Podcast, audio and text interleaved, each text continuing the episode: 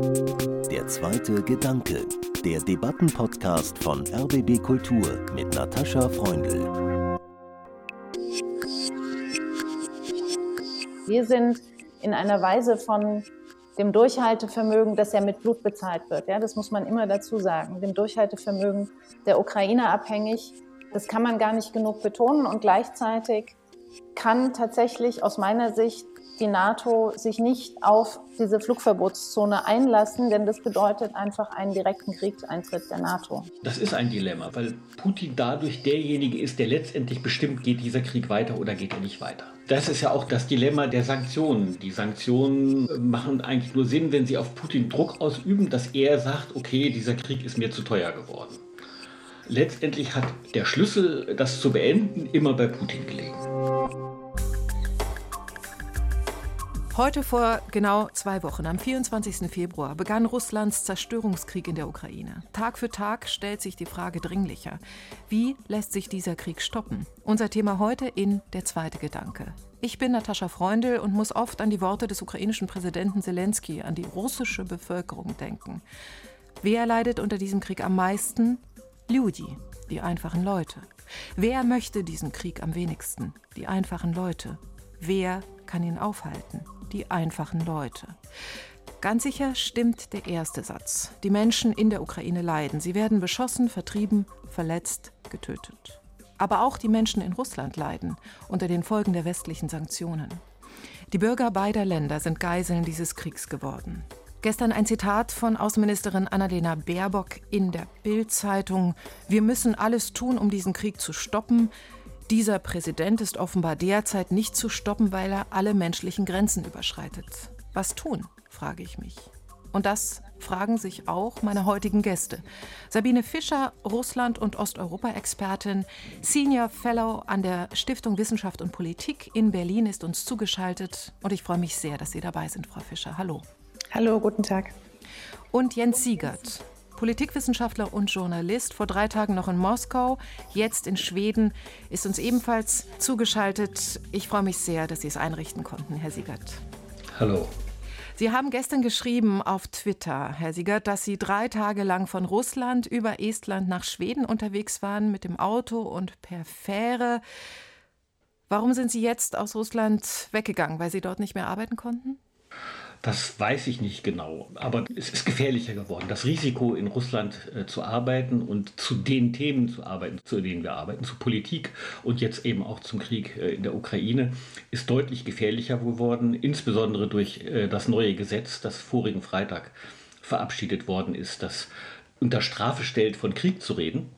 Also zu sagen, was ist, dass man nur noch das sagen soll, was die offiziellen russischen Stellen sagen.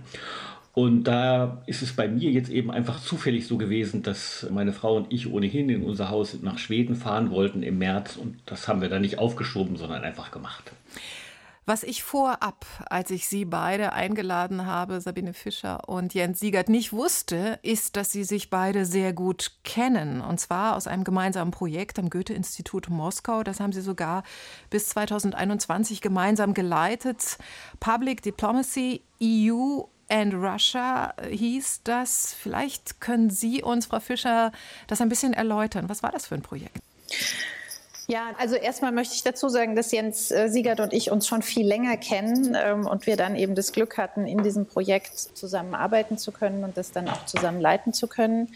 Bei diesem Projekt, das lief über vier Jahre, Ende 2016 bis Anfang 2021, knapp ein Stückchen über vier Jahre, war von der EU finanziert und was wir gemacht haben, war im Grunde genommen die Public Diplomacy der Delegation der Europäischen Union in Russland. Also wir haben sehr eng mit der EU-Delegation zusammengearbeitet und haben im Auftrag der EU-Delegation ähm, letztendlich Kontakte zwischen den Gesellschaften Russlands und der EU-Mitgliedstaaten organisiert über eine ganz große Bandbreite von Themen und in ganz vielen verschiedenen Formaten von Reisen über kleinere ähm, Expertenveranstaltungen bis hin zu großen Konferenzen, Festivals etc. Und das Ziel dieses Projektes war eben einerseits diese Kontakte zu unterstützen, also diese sogenannten People-to-People-Contacts sind ja auch in der bisherigen Programmatik der EU gegenüber Russland ein ganz wichtiger Punkt gewesen Und zum Zweiten über diese Kontakte und über die Themen, die wir bearbeitet haben, ein Image der EU in die russische Gesellschaft zu projizieren, das dem der russischen Propaganda ein realistischeres Bild einfach entgegensetzt. Ja, also das war der Kern dieses Projekts. Das Projekt ist dann Anfang letzten Jahres ausgelaufen. Es gibt jetzt wieder ein Public Diplomacy Projekt der Europäischen Union in Russland. Das wird von einem anderen Konsortium äh, durchgeführt. Also unser Konsortium war vom Goethe-Institut geleitet. Aber naja, also die Zukunft der Public Diplomacy der Europäischen Union in Russland steht jetzt natürlich auch in Frage. Mhm.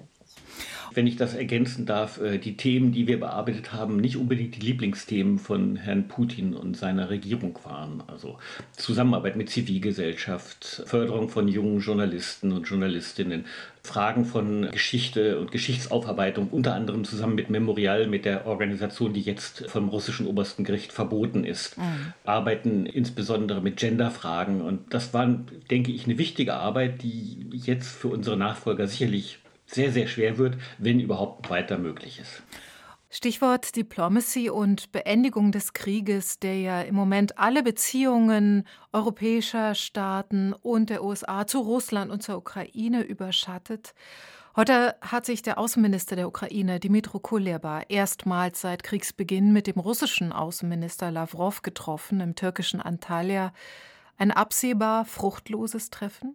Ja, wir haben ja in den letzten anderthalb Tagen noch mal gesehen, wie die Seiten ihre Positionen kommuniziert haben. Und die russische Seite sieht zwar mittlerweile von dem ab, was sie als Entnazifizierung, also man muss sich diesen Begriff wirklich auf der Zunge zergehen lassen, bezeichnet hat, mit, mit anderen Worten eine Absetzung der Regierung von Volodymyr Zelensky. Aber die anderen Maximalforderungen, die Russland in den letzten Wochen und Monaten immer wieder gestellt hat, also Entmilitarisierung der Ukraine, verbriefte Neutralität und vor allen Dingen eben die Gebietsansprüche, die werden aufrechterhalten. Und genau an dem Punkt Gebietsansprüche, denke ich, ist das für die Ukraine einfach nach wie vor nicht akzeptabel. Teilen Sie diese Einschätzung, Herr Siegert?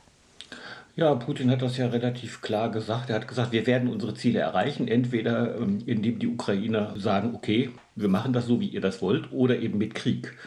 Und der Krieg geht weiter. Die russischen äh, Truppen greifen weiter Städte an, bombardieren, äh, rücken weiter vor. Und ich denke, solange es im Kreml gesehen wird, dass es eine Chance für einen Sieg in diesem Krieg gibt, der mit einigermaßen akzeptablen, für den Kreml akzeptablen Kosten verbunden ist, äh, werden wir keine Kompromissbereitschaft von dort sehen. Dann müssen wir den Fokus unseres Gesprächs heute auf zwei Punkte lenken, denke ich. Zum einen die Möglichkeiten und die Grenzen militärischer Intervention, auch von unserer, also der westlichen Seite, und zum anderen auf ja, Möglichkeiten und Grenzen von Protesten in Russland selbst, also zivilen Ungehorsams, äh, tatsächlichen Widerstands, auch im inneren Kreis der Macht. Äh, kurze Einschätzung von Ihnen beiden. Was glauben Sie, könnte Putin eher stoppen? Ja, das ist die Million-Dollar-Frage oder Millionen-Euro-Frage. Ja. Raus damit. Ähm, also ich glaube, dass es nicht gehen wird ohne innere Veränderungen in Russland. Ich glaube, dass ausschließlich äußerer Druck, ob es nun politisch sei oder militärisch, in der Form, wie er vom Westen, von der NATO her äh, akzeptabel ist. Und die NATO hat ja ziemlich klar gemacht, es wird kein direktes militärisches Eingreifen geben von NATO-Soldaten, von äh, NATO-Armeen. Bleibt nur, äh, dass sich in Russland etwas ändert. Die Zustimmung für den Krieg in der Ukraine, dies nach meiner Erfahrung, nach meinen Gesprächen mit vielen Leuten, die es noch gibt, der Glaube an die Propaganda von Putin. Ähm, viele Menschen in Russland glauben tatsächlich daran, dass wenn die russischen Armeen in die Ukraine nicht einmarschiert wären, dann hätte es einen Angriff des Westens gegeben, der USA, mittels der Ukraine oder ohne die Ukraine. Solange die Menschen das im Wesentlichen glauben, glaube ich, wird es nicht wirklich Veränderungen geben. Das heißt also, die politische Führung Putin muss zumindest sehen, dass sie einen großen Teil der Bevölkerung nicht mehr hinter sich haben. Und das ist etwas, was ich mir im Moment kaum vorstellen kann, dass das in nächster Zeit passiert. Ich stimme Jens zu. Ich glaube auch nicht, dass das in der kurzen Frist absehbar ist. Es hat noch einen anderen Grund, nämlich die Tatsache, dass wir auch in der Elite bislang keine Absetzungsbewegungen sehen, ja, von der Machtvertikale, an deren Spitze Wladimir Putin steht. Wir haben natürlich jetzt Sanktionen, die in ihrer Breite und Schwere historisch präzedenzlos sind. Und diese Sanktionen erzeugen jetzt schon einen enormen ökonomischen Druck, sowohl auf der Ebene der Bevölkerung als auch eben auf der Ebene der russischen Wirtschaft und der Wirtschaftsakteure, der sogenannten Oligarchen, die letztendlich um die Machtvertikale herum gruppiert sind. Und wenn das passieren sollte, ja, innenpolitische Veränderungen, dann müssen eben auch auf dieser Elitenebene tatsächlich eine andere Konstellation ergeben. Das zeichnet sich noch nicht ab. Ich schließe das nicht aus in der mittleren Frist. Das Problem ist hier, wenn man auf den Krieg gegen die Ukraine schaut und auf die militärische Situation in der Ukraine, das Problem ist eines der Zeithorizonte. Wir haben diese extrem starken Sanktionen, die zunehmende Isolation Russlands, die durchaus in der mittleren Frist innenpolitischen Wandel bewirken können. Aber das wird der Ukraine in dieser extrem akuten militärischen Situation, in der sie jetzt ist, eben in der kurzen Frist nicht helfen. Das mhm. ist das Tragische an der Verquickung dieser beiden Ebenen und an den auseinanderklaffenden Zeithorizonten. Mhm. Und wenn wir mal genau auf die militärische Situation im Moment in der Ukraine blicken, wie schätzen Sie das ein, auch wenn wir immer voraussetzen müssen, dass die Informationen aus dem Kriegsgebiet schwer zu überprüfen sind? Also ganz offensichtlich hat Russland den Widerstand in der Ukraine massiv unterschätzt und die eigenen Fähigkeiten, eine schnelle und effiziente sogenannte, so wird es ja in Russland genannt, Spezialoperation durchzuführen, überschätzt. Ja? Also man hat mhm. sich da ganz offensichtlich massiv verschätzt. Putin hat Entscheidungen getroffen auf der Basis von Fehleinschätzungen. Man ist nicht davon ausgegangen, dass eben nicht nur der ukrainische Staat und die ukrainischen Streitkräfte sich zur Wehr setzen, sondern letztendlich die gesamte Gesellschaft. Man hat wahrscheinlich auch unterschätzt den Zustand der ukrainischen Streitkräfte, denn da ist natürlich auch sehr viel passiert zwischen 2014, als die erste Aggression stattfand, durch die Annexion der Krim und den Beginn des Krieges im Donbass und den Zustand heute. Auch die Ukraine hat im Militär reformiert in diesen acht Jahren, die in der Zwischenzeit vergangen sind, hat Unterstützung dafür bekommen aus dem Westen und die Streitkräfte sind heute tatsächlich ganz anders aufgestellt, als das 2014 der, mhm. der Fall war. Also da hat man sich sehr massiv verschätzt, was dazu geführt hat, dass die Militäraktion eben wesentlich länger dauert als ursprünglich angenommen und dass auch ganz offensichtlich die russischen Streitkräfte, was so, glaube ich, auch bei uns niemand wirklich erwartet hat, in Schwierigkeiten geraten. Ja? Dass es ganz offensichtlich Probleme gibt mit Nachschub von militärischem Gerät, mit Nachschub von Versorgung und dass eben einfach dieser Durchmarsch, den man ursprünglich vorhatte, in dieser Form überhaupt nicht ähm, stattfinden konnte. Und das selbst in einer Situation, wo man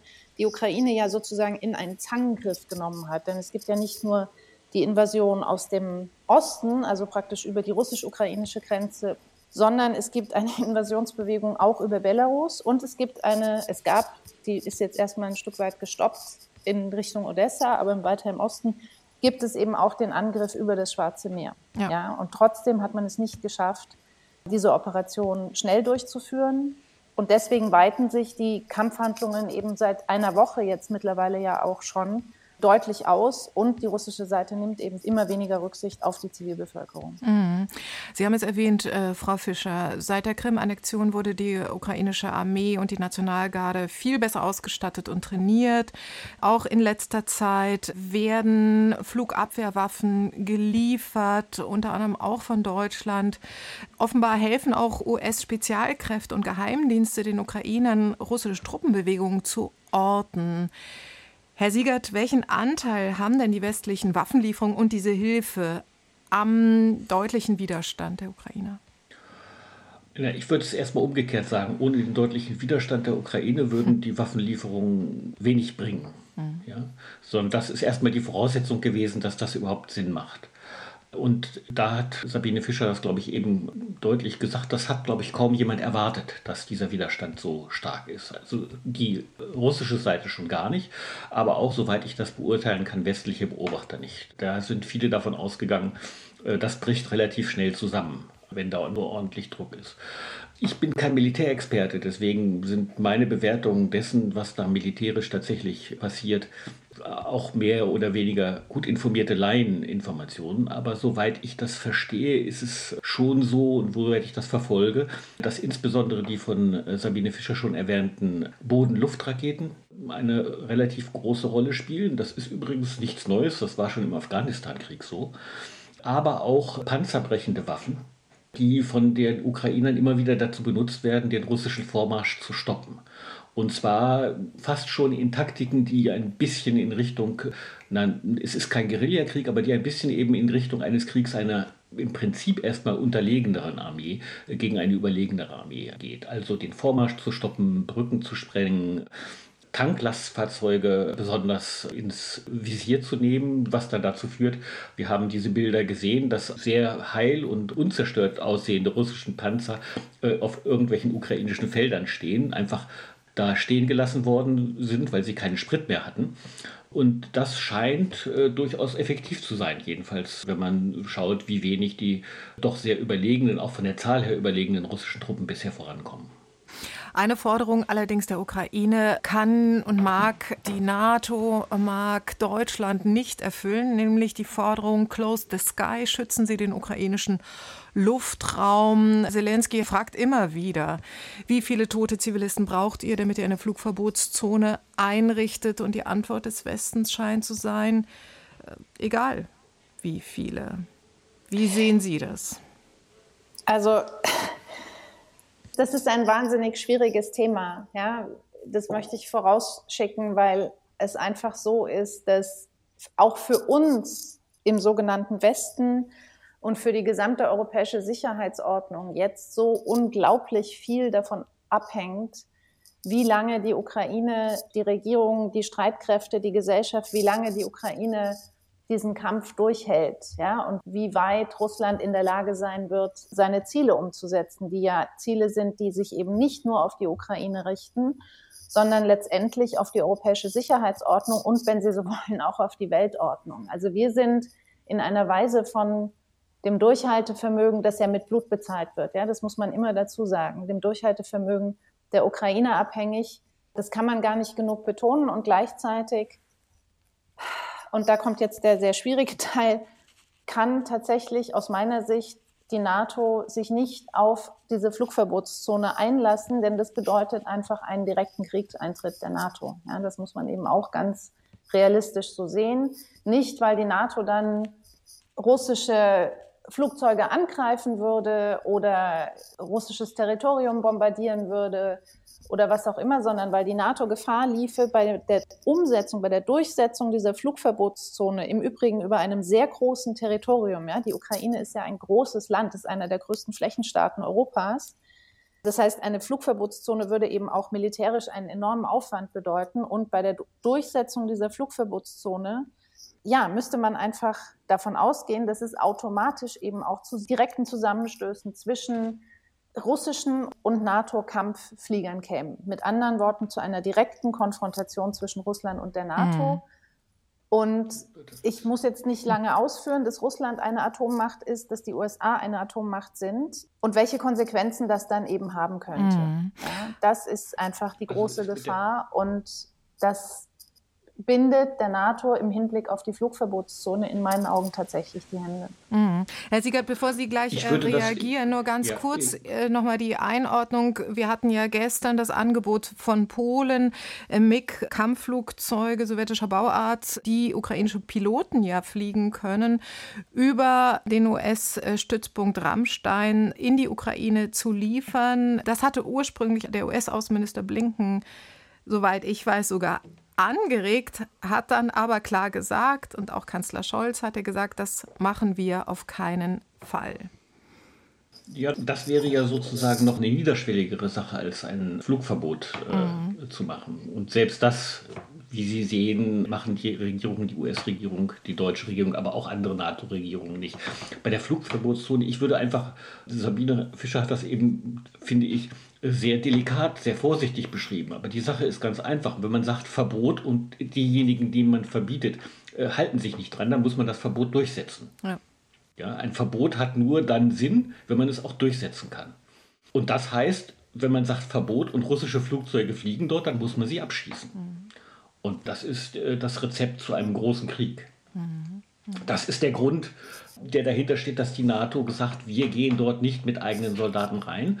Und das ist ein Dilemma, weil Putin dadurch derjenige ist, der letztendlich bestimmt, geht dieser Krieg weiter oder geht er nicht weiter. Ja, und das ist ja auch das Dilemma der Sanktionen. Die Sanktionen äh, machen eigentlich nur Sinn, wenn sie auf Putin Druck ausüben, dass er sagt, okay, dieser Krieg ist mir zu teuer geworden äh, zu teuer in, in vielerlei Hinsicht. Ich meine damit nicht nur Geld, auch tote Soldaten, öffentliche Meinung. In Russland gibt es vielleicht Probleme und, und so weiter und so weiter. Und das war schon 2014 so, das war schon im Donbass so, das war schon damals bei den Sanktionen so. Letztendlich hat der Schlüssel, das zu beenden, immer bei Putin gelegen. Und Putin, wenn ich das noch ergänzen darf, ähm, hat eben sein sehr eigenes Kalkül und interessiert sich zum Beispiel kaum für wirtschaftliche Konsequenzen. Und ich glaube auch nicht, dass er das wirklich einschätzen kann, was diese Sanktionen in der kurzen, mittel-, aber auch langen Frist für die russische Wirtschaft bedeuten. Ja, also er stellt schon sehr, sehr lange Sicherheitspolitik und diese russische Großmachtvision weit, weit, weit über wirtschaftspolitische, auch sozioökonomische Erwägungen. Und insofern haben wir es da einfach mit einer Prioritätenordnung zu tun, die diesen Krieg jetzt erstmal noch begünstigt. Wir sprechen heute in der zweite Gedanke über die Frage, wie Putins Krieg in Russland gestoppt werden kann, mit der Politikwissenschaftlerin Sabine Fischer von der Stiftung Wissenschaft und Politik in Berlin und mit dem Politikwissenschaftler und Journalisten Jens Siegert, bis vor kurzem noch in Moskau, jetzt in Schweden. Und ich möchte an das Gespräch von vergangener Woche an dieser Stelle erinnern, nämlich mit dem ukrainischen Schriftsteller Juri Andruchowitsch und dem grünen Politiker Werner Schulz. Und Juri Andruchowitsch hat voller Hoffnung und vielleicht auch mit einer gehörigen Portion Wunschdenken und unerschütterlichem Optimismus gesagt, Putin kann diesen Krieg nicht gewinnen. Die Welt wird schöner sein. Aber wenn ich Ihnen beiden zuhöre oder auch Stimmen von Militärexperten, höre, dann scheint doch die Lage anders zu sein. Ich möchte zum Beispiel den britischen Ex-General Richard Barons zitieren. In der NZZ von ihm war zu lesen, die Russen werden die Ukraine überwältigen und besetzen, und zwar in den nächsten Wochen. Der deutsche Politikwissenschaftler Johannes Fawig sagte dem Redaktionsnetzwerk Deutschland, die Ukraine kann diesen Krieg nicht militärisch gewinnen. Putin würde wohl auch vor atomarer Eskalation nicht zurückschrecken, um sein Ziel zu erreichen. Zerstörung und Besetzung der gesamten Ukraine. Ja, äh, nochmal an Sie beide die Millionen-Dollar-Frage. Was würde der Ukraine jetzt am ehesten helfen, äh, das Leben der eigenen Bevölkerung, das eigene Land zu retten?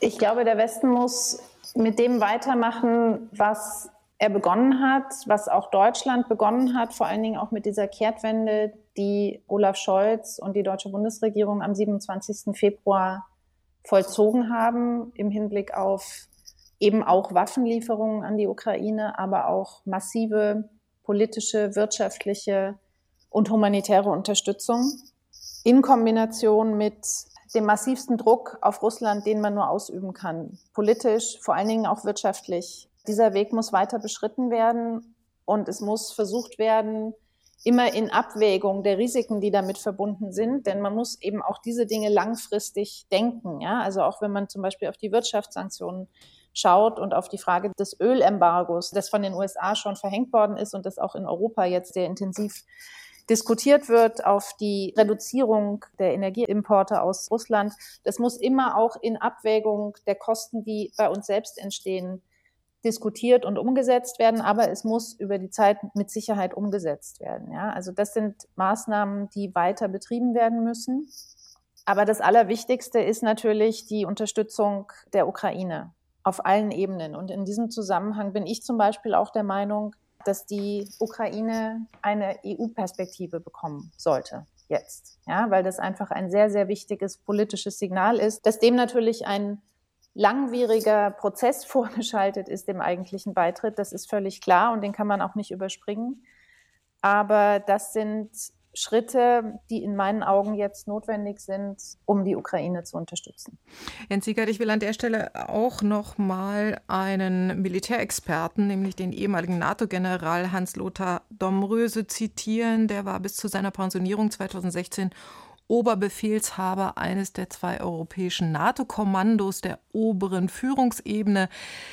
Der sagte, Russland kann den Krieg militärtechnisch gewinnen, die Ukraine kann ihn moralisch gewinnen. Die Frage ist, was bedeutet moralischer Sieg? Würde der jetzt in der Aussicht eines EU-Beitritts, und das sind ja auch immer sehr langfristige Prozeduren, würde der sich darin zeigen? Das hängt doch erstmal davon ab, wie es denn nach so einem potenziellen russischen Sieg und das sehe ich auch. Den können wir nicht ausschließen. Letztendlich äh, kommt es wieder darauf zurück, was ich eben gerade gesagt habe, wie viel Putin dafür bereit ist zu bezahlen. Wenn er sehr viel dafür bereit ist zu bezahlen, und Sabine Fischer hat das ja eben gerade gesagt, das scheint so zu sein, dann kann das eben sein, dann kann das, was der amerikanische General gesagt hat, passieren.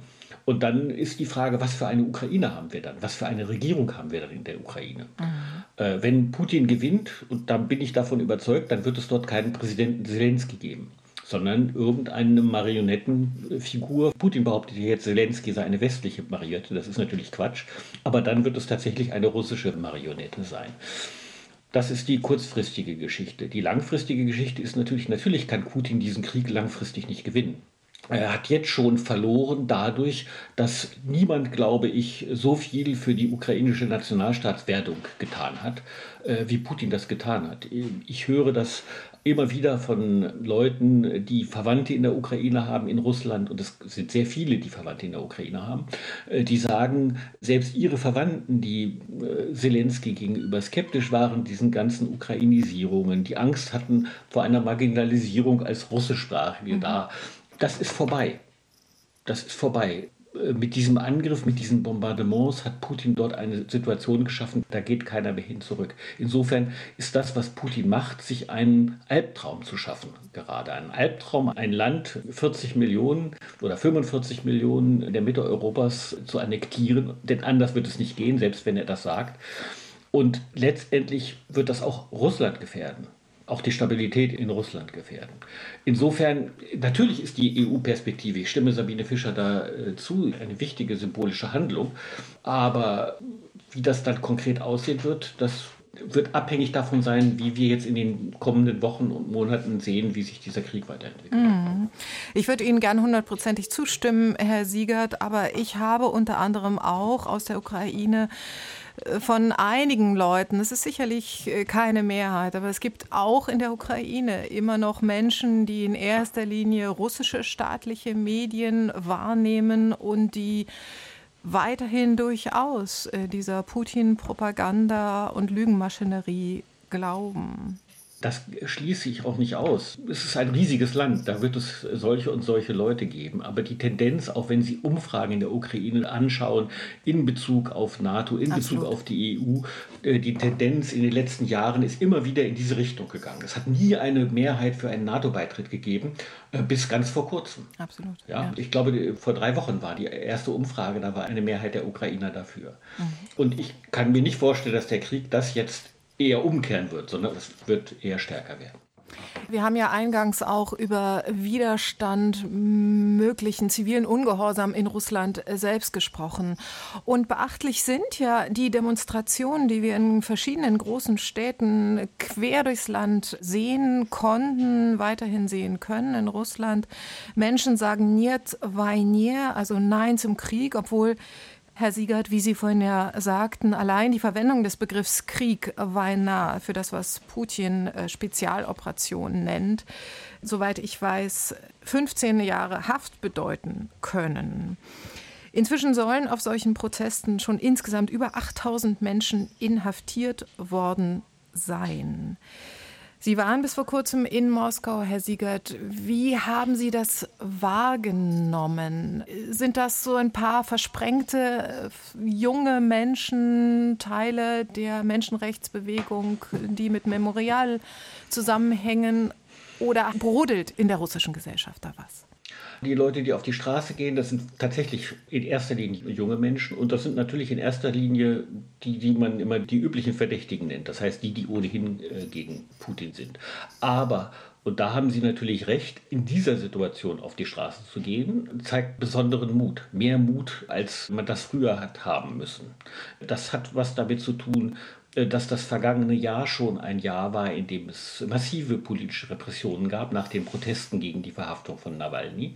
Es ist ohnehin schon schwierig geworden zu protestieren und gefährlich geworden mit hohem persönlichem Risiko. Und jetzt dieses neue Gesetz, äh, das praktisch so eine Art Zensur wieder in Russland einführt. Dieses neue Gesetz macht es nochmal schwieriger.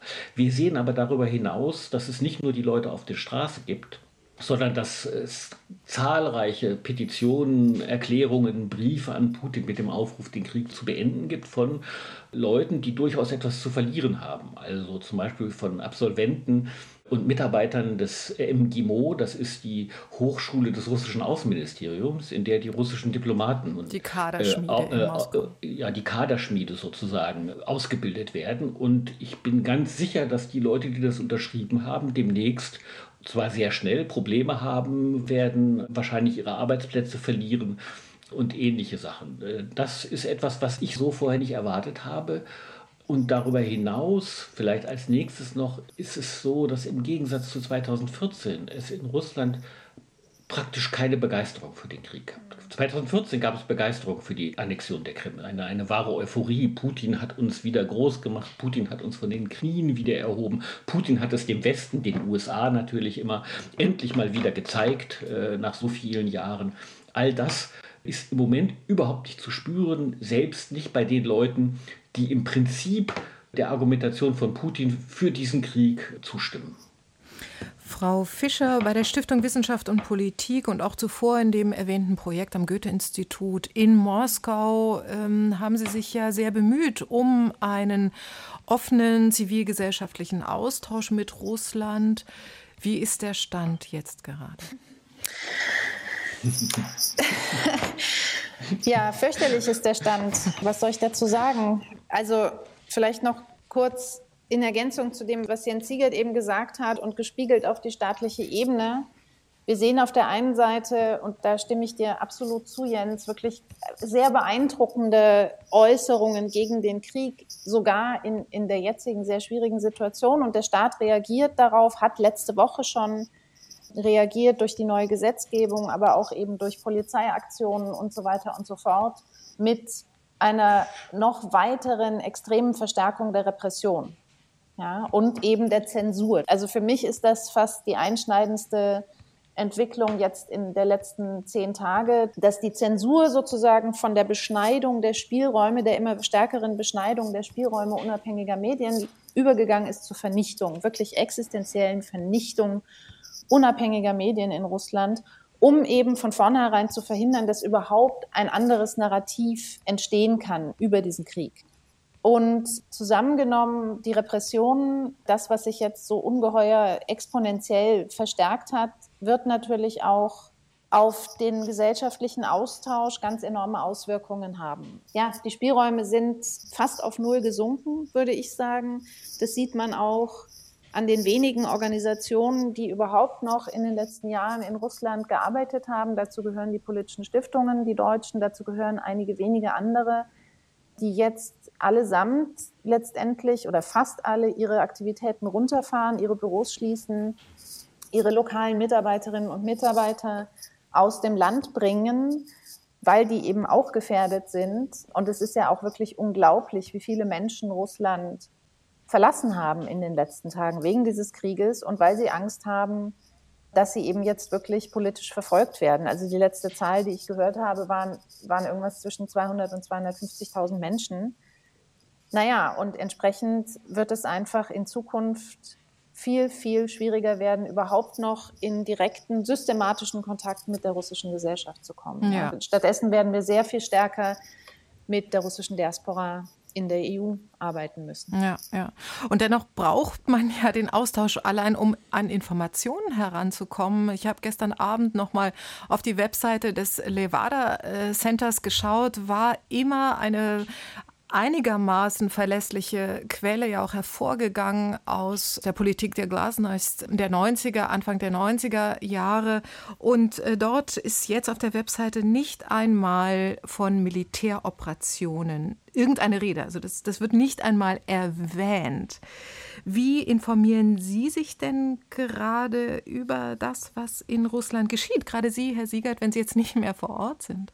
Ich habe noch nicht sehr viel Erfahrung. Ich bin gestern erst hier in Schweden angekommen, also am Montagmorgen, also vor drei Tagen in Moskau losgefahren. Aber es gibt natürlich noch ein paar Kanäle. Eine wichtige Rolle spielt bis heute Telegram, der Messenger-Dienst. Äh, da gibt es eine ganze Reihe von Kanälen, die intensiv äh, über das, was in Russland passiert, äh, informieren und auch einzelne Leute und Personen. Es gibt noch die Website Medusa. Das ist eine Exilzeitung. Die ist in Russland geblockt, schon lange. Aber sie können sie eben nicht zumachen, weil sie sitzen in Riga in Lettland äh, und die berichten viel von Korrespondenten, die sie in Russland haben. Und das ist sozusagen der nächste Punkt, wo ich Angst vor habe. Äh, bis heute ist die elektronische Kommunikation mit Russland uneingeschränkt möglich. Sie können überall anrufen, Sie können über Messenger-Dienste, über Skype, über Signal oder wie auch immer mit den Menschen in Russland kommunizieren und so können Informationen rauskommen, es funktioniert in Russland auch immer noch für Leute, die technisch ein bisschen geschickter sind, die sogenannten VPN-Kanäle mit denen man die Blockierungen umgehen kann. Also der Computer tut dann einfach so, als ob er, wenn man sich in Russland befindet, als ob er nicht in Russland wäre, sondern zum Beispiel in Deutschland oder in einem anderen Land im Ausland, äh, wo Twitter, Facebook und andere Websites nicht geblockt sind. Insofern, es ist möglich, aber es ist mühsamer geworden. Und die Leute, das ist, glaube ich, der Punkt, auf den der Kreml auch hinaus will, die Leute müssen sich wirklich aktiv bemühen, andere Informationen zu bekommen. Man muss überhaupt erstmal das Bewusstsein haben, es gibt andere Informationen und es ist wert, sich darum zu bemühen, um die anderen Informationen. Und das gilt sicherlich für nicht wenige Menschen in Russland, die das machen, aber ich befürchte, für einen großen Teil, wahrscheinlich den größeren Teil äh, der russischen Gesellschaft gilt das nicht. Mm, und Sie haben Angst, dass auch die anderen Möglichkeiten, also über Signal, Telegram und so weiter, Menschen in Russland zu kontaktieren, dass das auch gekappt werden könnte? Naja, Russland hat in den vergangenen Jahren, das ist schon eine, eine Erfahrung nach den Protesten 2011, 2012, sind diese Arbeiten sehr intensiviert worden, daran gearbeitet, ein sogenanntes souveränes Internet zu haben. Das hört sich erstmal seltsam an, aber das ist die Möglichkeit, sich vom Internet abzuschalten. Also sozusagen in Russland funktioniert der russische Teil des Internets und alles, was außerhalb Russlands ist, ist nicht mehr erreichbar. Der Kreml behauptet, wir haben diese Möglichkeit, wir wollen das aber jetzt nicht nutzen. Äh, aber wenn das dann passiert, dann sind all diese Möglichkeiten, über die ich eben gerade mhm. geredet habe, natürlich nicht mehr da. Mhm. Über das Telefonnetz, das normale, alte, altmodische äh, Telefonnetz brauchen wir gar nicht zu reden. Das kann man natürlich sowieso jederzeit abschalten. Das war vor dem Krieg ausgesprochen unwahrscheinlich, weil Russland doch sehr, sehr integriert ist, war, ist in die Weltwirtschaft. Ein sehr globalisiertes Land, wenn man so will. Äh, aber diese Kontakte kappen wir ja jetzt im Moment gerade durch die Sanktionen mit dem Westen. Ich will nicht gegen die Sanktionen reden, aber da zeigt sich, dass Sanktionen nicht ein einfaches Instrument sind, das kann man einsetzen und dann funktioniert das, sondern dass sie immer Nebenwirkungen haben. Die Nebenwirkung könnte sein, wenn die russische Führung zu dem Schluss kommt, brauchen wir eh nicht mehr diesen Kontakt, dann machen wir eben zu. Nun gibt es sozusagen, solange das Zeitfenster einer gewissen Kommunikation noch äh, gegeben ist, ähm, ja verschiedene Aktionen, Aufrufe in Verbindung zu treten mit der russischen Bevölkerung. Die Ukraine beispielsweise hat so eine Aktion gestartet. Ich suche die Deinigen. Da informiert ein Telegram-Kanal über russische Kriegsgefangene, die dort ihre Verwandten kontaktieren. Völkerrechtlich ist das ja fragwürdig. Aber dennoch wird das bewusst eingesetzt. Hier in Deutschland gibt es Aufforderungen, Freunde und Bekannte in Russland anzurufen und denen dort zu erzählen, was in der Ukraine eigentlich los ist. Äh, Frau Fischer, wie schätzen Sie die Wirksamkeit solcher Aktionen ein? Also zu dem Telegram-Kanal bzw. dieser Seite Ishiswaich such deine Angehörigen vielleicht noch kurz. Das ist natürlich von russischer Seite, also man hat versucht, das zu blockieren. Ich kann Ihnen jetzt nicht genau sagen, Jens, vielleicht weißt du da mehr. inwieweit diese Blockade effizient ist. Aber das war natürlich die sofortige Reaktion mhm. des russischen Staates auf diese Initiative. Ich persönlich halte jeden Kontakt und jeden Versuch, sozusagen Menschen in Russland eine andere Perspektive und Sichtweise nahezubringen, beziehungsweise mit ihnen zu diskutieren, für wichtig und werde das auch selbst weitermachen. Ich bin selbst auch jetzt sehr intensiv mit einer ganzen Reihe von, also mit Freunden und Freundinnen natürlich sowieso, aber auch Kolleginnen und Kollegen im Kontakt, weil ich es für wichtig halte, diese Diskussion einfach weiterzuführen. Ja, das ist unheimlich schwierig und mit manchen ist man einfach einer Meinung, da hat man das Problem nicht. Andere sehen die Dinge tatsächlich sehr anders. Und da wird man sich auf sehr lange Zeit nicht einigen können, aber versuchen muss man das weiter. Und in dem Zusammenhang muss ich sagen, fand ich es politisch von, ja, ich weiß gar nicht, wie ich es nennen soll, fast, also von einer ungeheuren Weisheit, wenn Sie so wollen, wenn ich mal so ein ganz großes Wort verwenden darf, dass Volodymyr Zelensky sich eben auch ausdrücklich selbst an nicht nur die russischsprachige und russischstämmige Bevölkerung seines eigenen Landes gewendet ja. hat, sondern tatsächlich auch an die russische Bevölkerung. Ja. Das hat keinen unmittelbaren politischen Effekt, weil der russische Informationsraum eben jetzt noch stärker kontrolliert ist und tatsächlich Kriegszensur herrscht. Aber es ist ein wichtiges Symbol und man kann einfach hoffen, dass es bei einigen wenigen Leuten trotzdem angekommen ist. Es ist schwierig natürlich. Es, es, gibt sehr viele Menschen in Russland, die das glauben, was Putin sagt, dass in der Ukraine Russen unterdrückt werden, russische Sprache unterdrückt wird, dass der Westen die Ukraine benutzt, äh, um gegen Russland vorzugehen, dass es letztendlich nur darum ginge, äh, Russland klein zu halten und dass die Ukraine dort eigentlich nur ein Spielball sei, sozusagen missbraucht sei und deswegen, das sagt ja Putin, befreit werden müsse. Und zu diesen Leuten durchzudringen, ist unheimlich schwierig. Ich habe das selbst erlebt. Viele meiner Bekannten oder Verwandten, die das so denken, meine Frau ist Russin, waren am Anfang des Krieges richtig geschockt. Sie hatten es nicht für möglich gehalten, dass es diesen Krieg gibt und fanden das auch nicht richtig. Sie sagten, wir können doch nicht gegen die Ukraine kämpfen. Allerdings anstelle jetzt Putin die Schuld zu geben und zu sagen, du machst da irgendwelchen Unsinn, ähm, war die Reaktion eher, ja, aber wenn der sowas macht, was ja eigentlich völliger Wahnsinn ist, dann muss der dafür gute Gründe haben. Das heißt, es war eher sozusagen äh, der Versuch, dem eine gewisse Rationalität beizuordnen, als zuzugeben, wir haben da Unrecht gehabt. Offensichtlich ist dieser Schritt, aus dieser Propagandalücke herauszukommen, zu schrecklich, auch für die eigene Selbstwahrnehmung, jedenfalls so schnell, mhm. als dass das schnell gehen könnte. Und das ist auch einer der Gründe, weshalb ich skeptisch bin, dass es ein schnelles Nachgeben auf russischer Seite geben wird, sondern ich denke eher, dass wir leider, leider, leider noch sehr, sehr viel Leid sehen werden. Was nicht heißt, dass wir nicht nicht weiterarbeiten müssen und weiter mit den Menschen reden. Wir müssen weiterarbeiten und weiter mit den Menschen reden, aber wir sollten nicht die Illusion haben, dass das zu schnellen Ergebnissen führt. Die unterschiedliche Wahrnehmung ist fundamental und unheimlich tief. Und was natürlich auch nochmal Druck vom Regime wegnimmt, und das ist tatsächlich ein großes Problem, diejenigen, die kritisch sind, die werden natürlich jetzt durch diese massiven Repressionen entweder in die innere Immigration gedrängt oder tatsächlich aus dem Land gedrängt. Ja, das nimmt nochmal Druck weg. Insofern, da bin ich ganz bei Jens Siegert. Das sehe ich mhm. genauso. Und ich verfolge hier parallel die Nachrichten, die so reinkommen und lese, dass Kiew zunehmend eingekesselt wird. Also die Lage wird tatsächlich immer finsterer. Und wenn nun weder militärische Verstärkung noch Proteste in Russland diesen Krieg momentan stoppen können.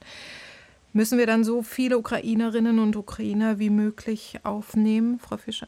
Ich habe vorhin schon gesagt, humanitäre Hilfe für die Ukraine muss jetzt eine der zentralen Säulen westlicher Politik sein, deutscher Politik, europäischer Politik. Und das schließt die Hilfe für die Menschen, die jetzt durch den Krieg vertrieben werden und fliehen, auch zu uns aus meiner Sicht ganz klar mit ein. Das ist eine weitere große Herausforderung. Bislang ist es unheimlich beeindruckend zu sehen, wie groß die Unterstützung ist, auch in der deutschen Bevölkerung. Ich denke, dass in Deutschland sich durch diesen Krieg auch die öffentliche Meinung, das Bild Russlands in der öffentlichen Meinung, ich denke, da ist es zu einer massiven Verschiebung gekommen. Die Frage ist natürlich immer die nach den mittel- bis langfristigen Auswirkungen und auch die Frage, ob dieser Konsens, der jetzt die Hilfe für die Geflüchteten trägt, ob der eben auch in der längeren Frist aufrechtzuerhalten ist. Ich hoffe das, weil ich das für absolut essentiell halte. Aber ja, da ist natürlich auch die Politik sehr gefragt, diese Fluchtbewegung jetzt aufzufangen und zu steuern und zu helfen, diese Menschen so schnell wie möglich ähm, in Deutschland zu versorgen, zu integrieren. Was die politische Führung der Ukraine betrifft, da muss ich in den letzten Tagen immer wieder an einen Vorschlag des schon zitierten Politikwissenschaftlers Johannes Fawik denken, der nämlich gesagt hat, es solle eine ukrainische Exilregierung in Berlin geben, woraufhin der ukrainische Botschafter ihn doch übel beschimpfte auf Twitter. Ist das sinnvoll, darüber nachzudenken? Also ich bin vielem, was der Herr Melnik, der ukrainische Botschafter, äh, in den letzten Wochen gesagt hat, nicht einverstanden, aber hier kann ich ihm einfach nur zustimmen. Das ist Wahnsinn und Unsinn. Was Herr Warwick will, ist die Aufgabe der Ukraine und die Ukraine äh, den russischen Aggressoren zu übergeben. Genau das heißt das. Und ich glaube nicht, dass wir das unterstützen sollten. Ich bin sehr froh, dass Sie das angesprochen ah. haben. Ich pflichte Jens Siegert da absolut bei. Und was ich in dem Zusammenhang wirklich noch mal ganz stark betonen will, ist, dass die Frage, ob die Ukraine sich selbst verteidigen will und wie sie das machen will, eine Entscheidung, ist eine souveräne Entscheidung des souveränen ukrainischen Staates. Und ich finde diese Art von Diskussion letztendlich eine Fortsetzung der Diskussion, die vor dem Krieg viel zu lange stattgefunden hat in Deutschland, mit Blick auf Russland über die Ukraine hinweg darüber zu diskutieren, was die Zukunft der Ukraine sein soll. Diese Diskussion muss einfach aufhören in meinen Augen. Die hat keinerlei Legitimität und sie ist an sich schon, wenn Sie so wollen, auf diskursiver Ebene eine Verletzung der ukrainischen Souveränität.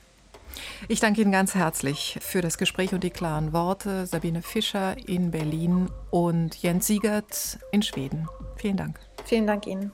Ihnen auch vielen Dank. Diesen Krieg kann keiner gewinnen. Ein Buchtitel des israelischen Schriftstellers David Grossmann, der mir im Austausch mit Sabine Fischer und Jens Siegert wieder eingefallen ist. Bei Grossmann geht es um den israelisch-palästinensischen Konflikt, der nichts mit Putins Krieg gegen die Ukraine zu tun hat. Aber gilt nicht auch hier, diesen Krieg kann keiner gewinnen?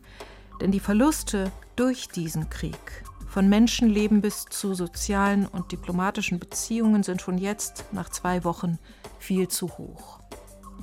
Wir sind vom Durchhaltevermögen der Ukrainer abhängig. Dieser Satz von Sabine Fischer bleibt mir aus dem Gespräch heute besonders in Erinnerung.